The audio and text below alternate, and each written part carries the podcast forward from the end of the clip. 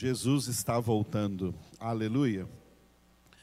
Amados, hoje, como todo primeiro domingo, é o dia do nosso boletim. Amém?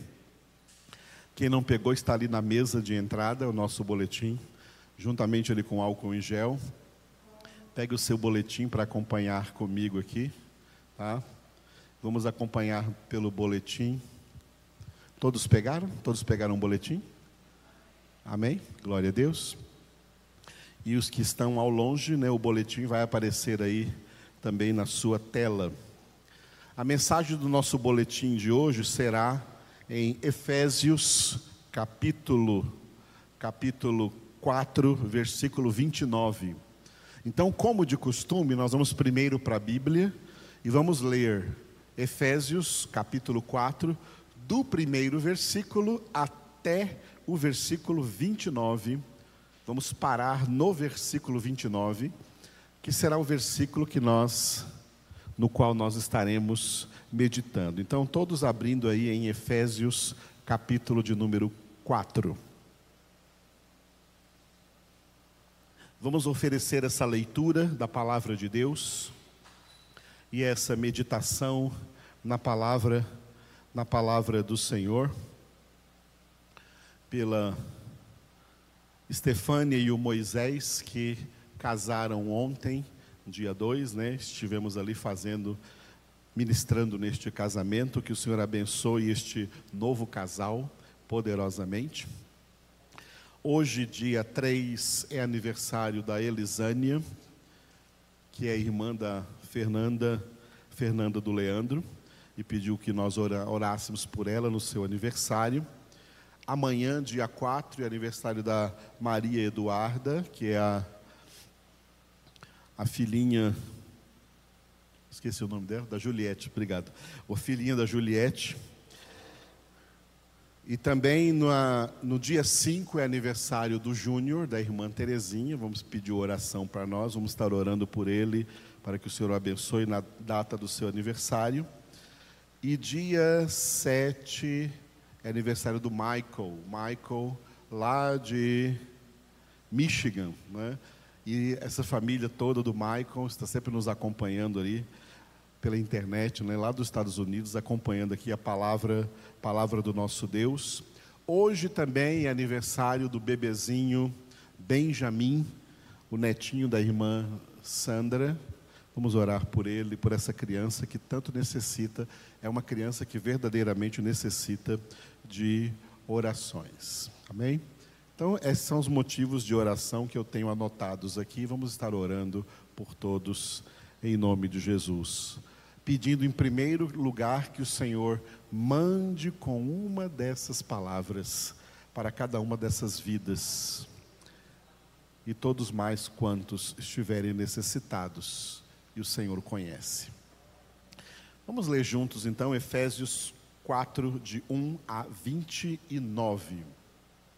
Rogo-vos, pois, eu, o prisioneiro no Senhor, que andeis de modo digno da vocação a que foste chamados, com toda a humildade e mansidão, com longanimidade, suportando-vos uns aos outros em amor, esforçando-vos diligentemente por preservar a unidade do Espírito no vínculo da paz. Há somente um corpo e um Espírito, como também fostes chamados numa só esperança da vossa vocação. Há um só Senhor, uma só fé, um só batismo, um só Deus e Pai de todos, o qual é sobre todos age por meio de todos e está em todos. E a graça foi concedida a cada um de nós, segundo a proporção do dom de Cristo. Por isso diz: quando ele subiu às alturas, levou cativo o cativeiro e concedeu dons aos homens. Ora, que quer dizer subiu? senão que também havia descido até as regiões inferiores da terra, aquele que desceu é também o mesmo que subiu acima de todos os céus para encher todas as coisas.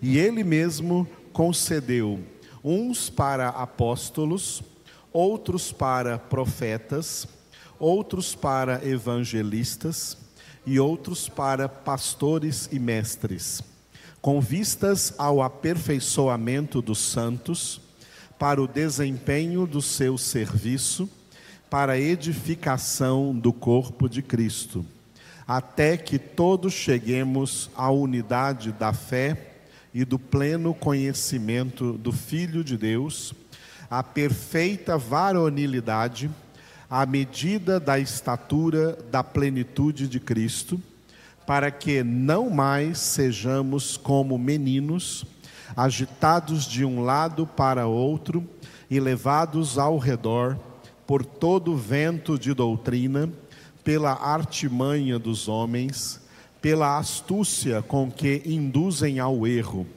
mas, seguindo a verdade em amor, cresçamos em tudo naquele que é a cabeça, Cristo, de quem todo o corpo, bem ajustado e consolidado pelo auxílio de toda junta, segundo a justa cooperação de cada parte, efetua o seu próprio aumento para edificação de si mesmo em amor.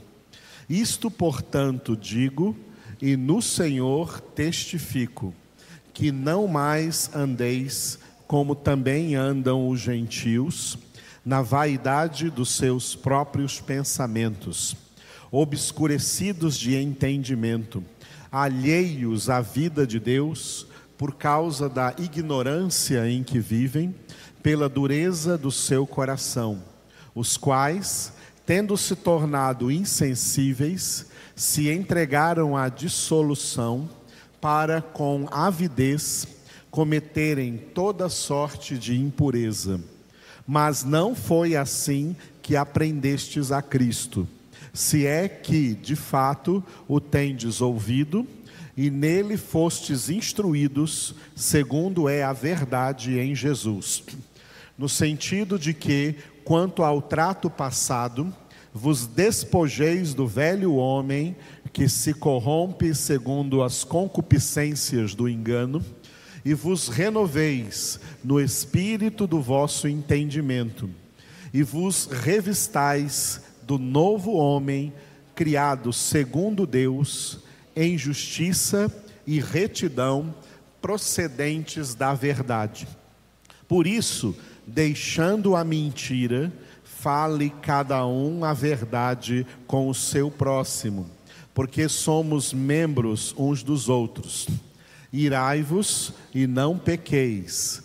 Não se ponha o sol sobre a vossa ira, nem deis lugar ao diabo. Aquele que furtava, não furte mais. Antes trabalhe, fazendo com as próprias mãos o que é bom, para que tenha com que acudir ao necessitado.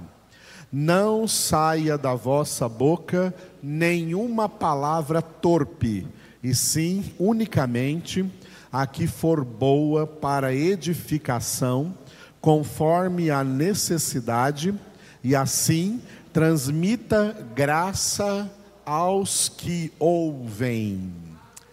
Este versículo 29 é o versículo que nós vamos meditar aí no nosso boletim.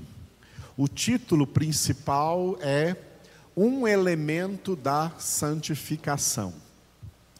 A santificação, como está escrito em Hebreus, capítulo 12, versículo 14, santificação sem a qual ninguém verá o Senhor, a santificação da nossa vida se compõe de vários elementos, uma diversidade de elementos, e nós temos que meditar em cada um deles, porque cada um deles é crucial para a nossa salvação.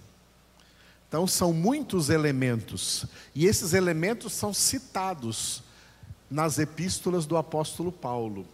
E como essa aqui é uma delas, Efésios, uma das mais profundas, ele também cita aqui alguns elementos da santificação. Neste versículo, ele vai citar um, um dos muitos elementos da santificação, que é o exercício da fala. Cuidado com o que você anda falando por aí. E hoje em dia, falar não é só com a boca.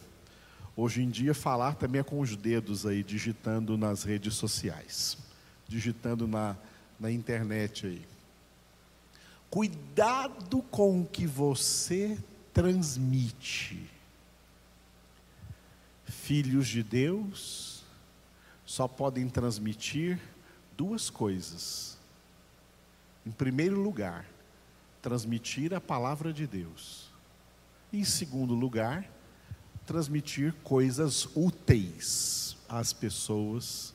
Todos nós temos profissão e nessa profissão transmitimos coisas úteis às pessoas. Cuidado com o que se fala, porque tem peso de salvação e também peso de condenação naquilo que nós falamos, na forma como usamos a língua. Eu não vou citar hoje aqui no boletim o Tiago, mas o Tiago fala para ter cuidado com a língua, porque ela pode ser inflamada pelo inferno. Ela pode colocar toda a sua salvação a perder. E o próprio Jesus vai falar isso para nós aí no boletim, eu vou confirmar com vocês. Então, esse texto de hoje é muito importante, né? Efésios 4, 29 não saia da vossa boca nenhuma palavra torpe, e sim unicamente a que for boa para edificação, conforme a necessidade, e assim transmita graça aos que ouvem. Repetindo. Não saia da vossa boca nenhuma palavra torpe, e sim unicamente a que for boa para edificação, conforme a necessidade, e assim transmita graça aos que ouvem. Só uma explicação antes de começar a ler o boletim. Palavra torpe, muita gente pensa que palavra torpe é um palavrão. Palavrão também não deve sair da nossa boca. A Bíblia chama palavrão de palavras blasfematórias. Palavras blasfematórias. Lá no Apocalipse, quando João vê a besta, o anticristo, é um monstro cheio de palavrões tatuados no seu corpo. Ah, palavrões são nomes blasfematórios. Mas palavra torpe é além de palavrões. Palavra torpe, sabe o que é? Para ser bem claro com vocês, Palavra torpe é conversa fiada. Conhece bem o que é conversa fiada?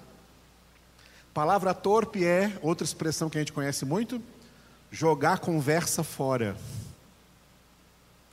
São palavras inúteis, palavras que não produzirão absolutamente nada nas pessoas que estão ouvindo. Palavras inúteis. Isso é palavra torpe. Torpeza é inutilidade, coisa que não produz fruto, é infrutífero. Não perca tempo falando aquilo que não vai dar em nada. A nossa boca é para falar a palavra de Deus. E além da palavra de Deus, aquilo que é útil e necessário e bom para as pessoas. Amém? Então, conscientes disso, acompanhem comigo então aí no boletim. Nas páginas do meio do boletim, você vai acompanhar toda a interpretação desse texto. O homem é um ser falante, criado por Deus para se comunicar por meio da fala. No entanto, a fala é meramente um instrumento de comunicação. O elemento mais relevante é o conteúdo dessa comunicação. Portanto, trata-se de dois elementos que podem ser definidos pelas expressões o que e como. O que se refere ao conteúdo a ser comunicado e ou transmitido. E o como se refere à maneira como este conteúdo é transmitido. Maneira que sofrerá variações de acordo com o jeito como cada pessoa fala. Sob esse prisma, depreende-se que o que o homem fala é mais relevante do que como ele fala. Apesar de que a maneira de falar não pode ser, de forma alguma, desprovida de relevância. Por esta razão, o que o homem fala é um relevante tema na Bíblia Sagrada, a começar da orientação dada pelo próprio mestre da palavra de Deus, o Senhor Jesus. E eu peguei um texto de Mateus 12, versículo 34, todos juntos. Raça de víboras, como podeis falar coisas boas sendo maus? Porque a boca fala do que está cheio o coração. Em primeiro lugar, é preciso compreender por que Jesus chamou pessoas de raça de víboras. Entenda, Jesus não estava xingando aquelas pessoas. O que ele estava fazendo? Acompanhe comigo ele empregou uma linguagem metafórica para dar a entender que, assim como as víboras são portadoras de veneno, que elas inoculam em suas presas ou vítimas, usando a própria boca, os homens, sendo maus, porque todos pecaram e carecem da glória de Deus, também possuem pensamentos venenosos em suas mentes, pensamentos que saem por suas bocas pelo falar e envenenam as pessoas que os ouvem. Por isso, Jesus chamou pessoas de raça de víboras, inoculando veneno, injetando nos outros veneno pelo seu falar. Jesus justificou a veracidade deste fato, declarando que a boca fala do que está cheio o coração. Se o coração tiver cheio de veneno, de palavras envenenadas, palavras venenosas, é isso que vai sair pela boca. Em segundo lugar, é preciso relembrar sempre que coração, nesta palavra de Jesus, se refere à alma humana, que é a sede da mente, das emoções e da vontade sendo que das três, a mais importante é a mente, porque dela se originam os comandos para as emoções e para a vontade. Por isso, o apóstolo Paulo declarou, como a palavra de Deus, como palavra de Deus, que o segredo da transformação da vida está na renovação da mente. Romanos 12, 2, todos e não vos conformeis com este século, mas sede transformados pela renovação da vossa mente, para que experimenteis qual seja a boa, agradável e perfeita vontade de Deus. Portanto, quando Jesus declarou que a boca fala do que está cheio o coração, ele disse que o homem fala conforme pensa em sua mente. Porém, a mente humana sofreu uma terrível tragédia com o advento do pecado, mediante o qual o homem se tornou um ser decaído, com uma alma decaída e corrupta, como está escrito em Jeremias 17, 9.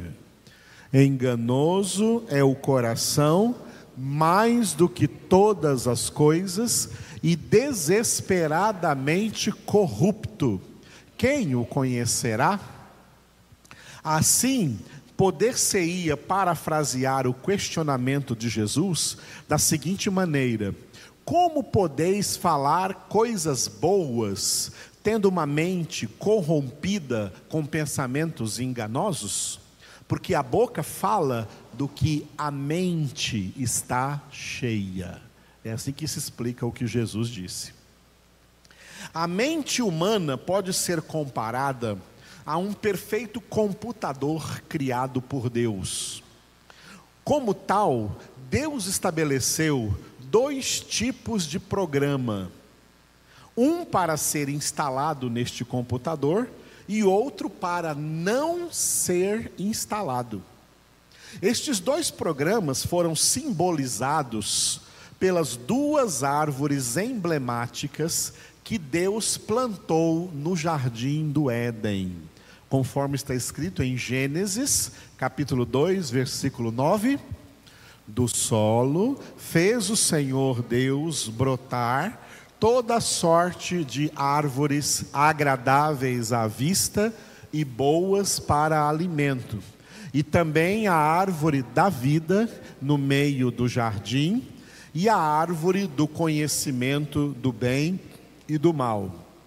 Este texto descreve dois tipos de árvore: uma variedade de árvores naturais e duas árvores emblemáticas.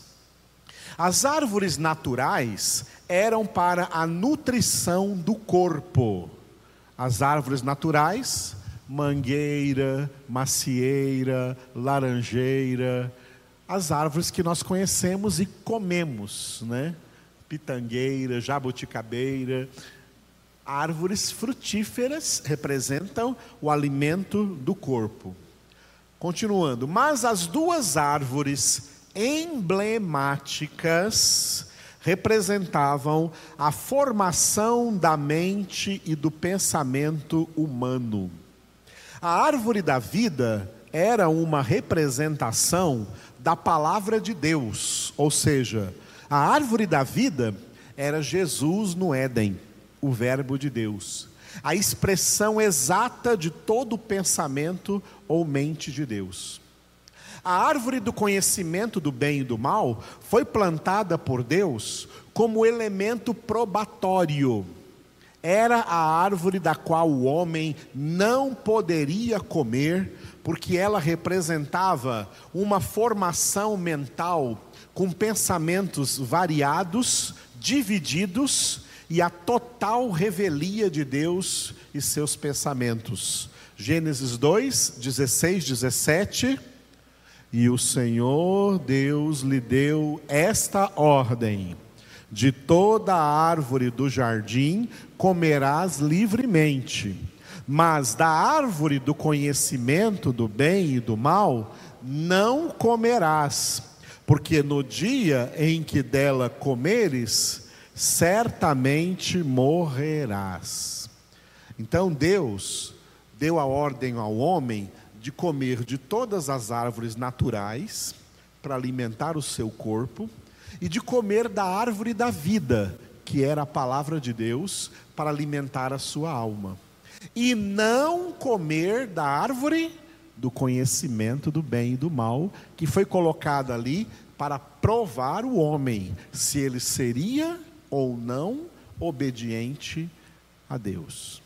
Infelizmente, o homem foi desobediente a Deus. Por isso, a humanidade é do jeito que é, a terra é do jeito que é, o mundo é do jeito que é. Continuando. A árvore da vida representa a palavra de Deus, que é a expressão exata da mente de Deus e o seu pensamento correto acerca de todas as coisas. A mente de Deus é linear, porque seus pensamentos acerca de tudo são retos, corretos e justos. Por isso a mente de Deus é singular. Mas os pensamentos oriundos da árvore do conhecimento do bem e do mal não são lineares nem retos, corretos ou justos. São pensamentos plurais e discordantes acerca de tudo. Pensamentos que tornaram a mente humana dividida entre uma diversidade de opini opiniões diferentes acerca de tudo. Assim, a árvore do conhecimento do bem e do mal transformou a humanidade em um reino dividido, no qual cada um possui pensamentos diversos e discordantes acerca de tudo. Por isso, Deus disse em Isaías 55, versículos 8 e 9, juntos: Porque os meus pensamentos não são os vossos pensamentos, nem os vossos caminhos, os meus caminhos, diz o Senhor. Porque assim como os céus são mais altos do que a terra, assim são os meus caminhos mais altos do que os vossos caminhos, e os meus pensamentos mais altos do que os vossos pensamentos. Esse é o texto clássico que demonstra a diferença do modo de Deus pensar do modo dos homens pensar. Deus não pensa como os homens, e os homens não pensam como Deus. Agora, neste texto, existe uma conexão entre pensamentos e caminhos. Nesta conexão, caminhos representam modo de agir, o que também inclui o falar, porque uma das nossas ações é falar. Falar é uma, um meio de agir. Estes caminhos são determinados pelos pensamentos. Assim, os caminhos de Deus representam o modo de agir de Deus, o que inclui tudo quanto ele fala em plena conformidade com a sua mente e seus pensamentos justos, santos e corretos. Enquanto os caminhos dos homens representam o seu modo de agir, o que inclui tudo quanto falam em plena conformidade com a sua mente decaída e comandada pelo fruto da árvore do conhecimento do bem e do mal.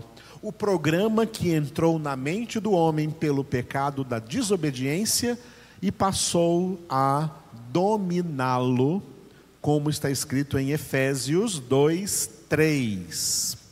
Juntos, entre os quais também todos nós andamos outrora, segundo as inclinações da carne, fazendo a vontade da carne e dos pensamentos, e éramos, por natureza, filhos da ira, como também os demais. Na obra da salvação, os salvos são santificados mediante a ação da palavra de Deus em suas vidas. Jesus orou por nós em João 17, 17 santifica-os na verdade, a tua palavra é a verdade. O ministério do Espírito Santo é imprimir ou escrever esta palavra de Deus na mente dos salvos. Foi isso que o apóstolo Paulo escreveu em 2 Coríntios 3, 3, juntos estando já manifestos como carta de Cristo, produzida pelo nosso ministério, escrita não com tinta, mas pelo Espírito do Deus vivente, não em tábuas de pedra, mas em tábuas de carne, isto é, nos corações. Neste versículo, tanto carne como corações é a alma. Vamos dar uma resumida? Qual é o plano de Deus? O plano de Deus é apagar da nossa mente toda ideia errada, todo pensamento errado, toda doutrina errada e escrever, imprimir na nossa mente a palavra de Deus que são os pensamentos de Deus. É assim que acontece a renovação da nossa mente. É como a gente continua agora aí, veja. O resultado deste ministério do Espírito Santo é a renovação da mente dos salvos. O que ocorre na renovação da mente foi descrito por Paulo com as seguintes palavras em 2 Coríntios 10, de 4 a 5, juntos. Porque as armas da nossa milícia não são carnais, e sim poderosas em Deus para destruir fortalezas, anulando nós sofismas e toda altivez que se levante contra o conhecimento de Deus e levando cativo todo pensamento à obediência de Cristo. Só para esclarecer, esse versículo aqui, 4, as armas da nossa milícia, Paulo está se referindo a essas armas aí no plural, as armas da nossa milícia, da nossa luta espiritual, essas armas são as doutrinas bíblicas. Essas são as armas.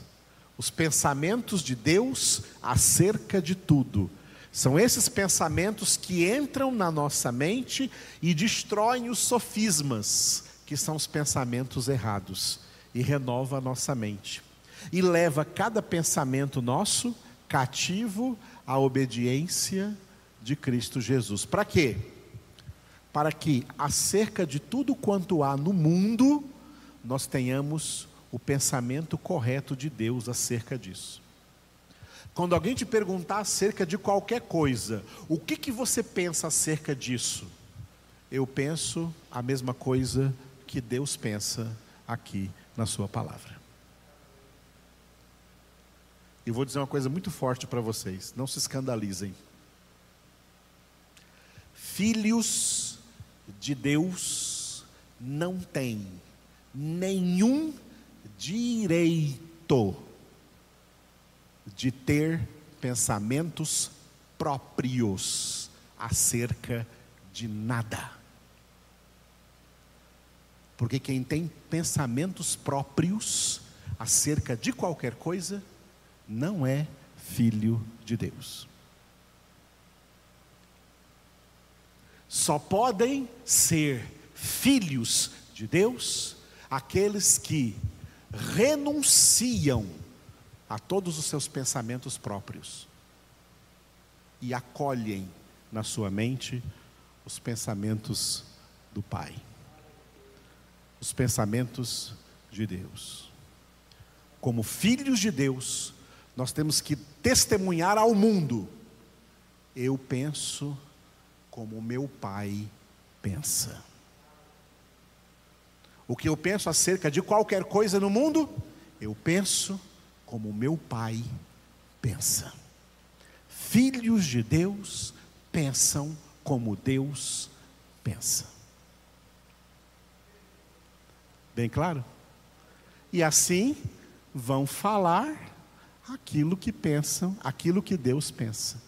Vai ser o resultado, e esse falar vai ser um falar que vai edificar as outras pessoas.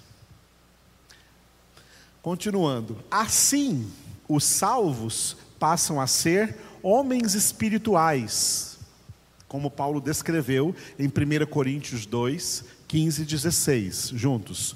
Porém, o homem espiritual julga todas as coisas, mas ele mesmo não é julgado por ninguém.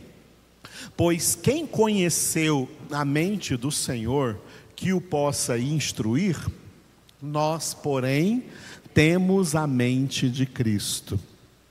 Como homens espirituais, os salvos passarão a agir de tal maneira coerente com a palavra de Deus, de modo que, vem o nosso versículo juntos, não saia da vossa boca nenhuma palavra torpe, e sim unicamente a que for boa para edificação, conforme a necessidade, e assim transmita graça aos que ouvem. E Jesus diz o porquê em Lucas 6, 45. O, juntos, o homem bom do bom tesouro do coração tira o bem, e o mal, do mau tesouro, tira o mal, porque a boca fala do que está cheio o coração. E quer ver como o que você fala pesa sobre a sua salvação ou sobre a sua condenação? Veja o que Jesus disse em Mateus 12, 36 e 37, juntos. Digo-vos que de toda palavra frívola que proferirem os homens, dela darão conta no dia do juízo. Porque pelas tuas palavras serás justificado, e pelas tuas palavras serás condenado. Viu porque eu comecei a nossa meditação dizendo: cuidado com o que você anda falando por aí. Tanto pessoalmente como virtualmente, cuidado com o que você anda transmitindo no mundo para as pessoas, porque Jesus disse aqui, ó, que toda palavra frívola, que é a mesma coisa de toda palavra torpe, que proferirem os homens, dela eles terão que dar conta. Vai haver uma prestação de contas acerca de tudo o que nós falamos nesta vida. Você não acha isso muito sério? Você não acha isso muito sério? Cuidado com o que você anda falando por aí. Porque pelas tuas palavras, Jesus é quem disse isso, hein? Não é o pastor Edivaldo falando isso aqui, não, eu estou só sendo um mensageiro. Jesus é quem disse isso. Pelas tuas palavras serás justificado, ou pelas tuas palavras serás condenado. Isso é algo muito sério, irmãos. E essa é a hermenêutica correta desse texto que nós estamos trabalhando hoje aí, de Efésios 4, 29. E por isso eu encerrei com essa frase aí, ó. Filhos de Deus pensam e falam conforme a palavra de Deus. Vamos repetir? Filhos de Deus pensam e falam conforme a palavra de Deus. Aleluia. Pense que você é uma árvore. E a palavra é o fruto que as pessoas colhem de você. Tem pessoas que falam palavras que parecem com frutos amargos, com frutos azedos, não é verdade? E tem pessoas que têm palavras que parecem frutos adocicados, frutos bons, que a gente se sente bem em ouvir as palavras. Como o povo dizia de Jesus acerca das palavras de graça que saíam da sua boca.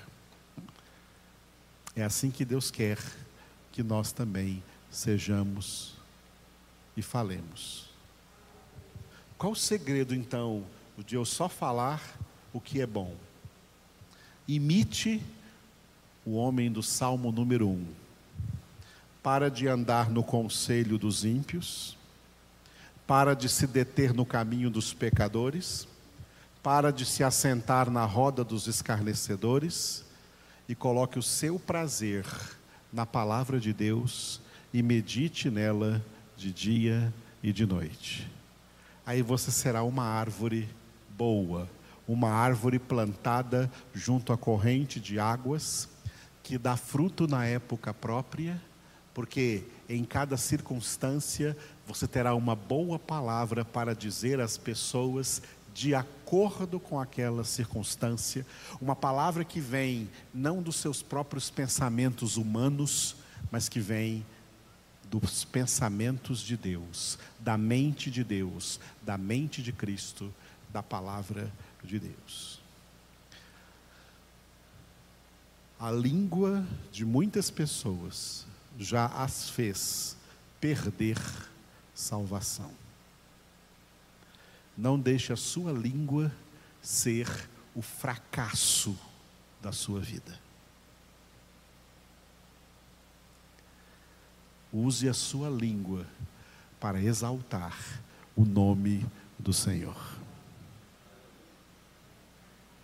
Tanto quando você ora e louva, mas quando você se comunica com os seres humanos, sejam eles quem forem e em quaisquer que sejam as circunstâncias. Em nome de Jesus. Amém? Aleluia. Fique de pé e ore comigo agora.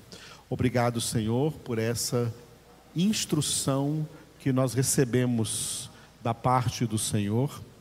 Obrigado por essa palavra do Senhor em nossas vidas.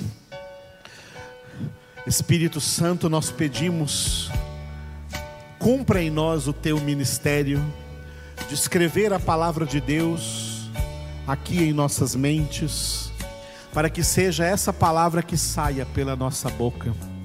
Senhor, enche os nossos corações, enche as nossas almas com a tua verdade, com a tua palavra, para que no abrir da nossa boca saia apenas esta palavra da verdade, este evangelho da salvação.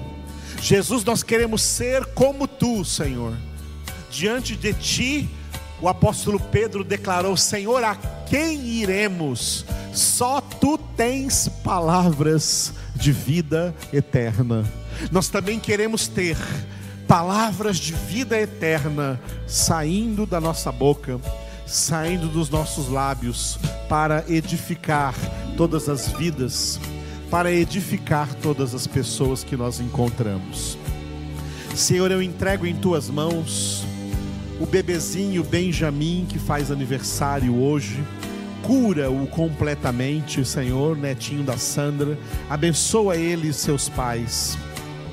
Eu entrego a Ti, Senhor, também, ó Deus, a vida da Elisânia, que hoje também faz aniversário. Abençoe ao Pai em nome de Jesus. Entrego a Ti, Senhor, a vida da Maria Eduarda, que amanhã faz aniversário, derrama sobre essa menininha as tuas bênçãos. E sobre o Júnior da irmã Terezinha, dia 5, derrama sobre o Júnior e toda a sua família o teu amor. Toca, Senhor, também, Jesus, poderosamente na vida do Michael, lá em Michigan, Senhor. Abençoa ele, abençoa seus pais, sua irmã, sua irmã, seu irmão, toda a sua casa, ó Deus, poderosamente. Eu entrego a Ti também, Senhor, o Moisés e a Estefânia que casaram ontem. Abençoa este novo casal. E abençoa cada irmão aqui presente comigo nessa noite. E aqueles que estão longe, Senhor, recebendo também esta instrução, essa transmissão ao vivo da tua palavra. Edifica suas vidas, ó Deus, edifica os seus corações, manifesta neles o teu poder, o teu amor, a tua santidade, em nome de Jesus. Amém. E obrigado, Senhor. Aleluia.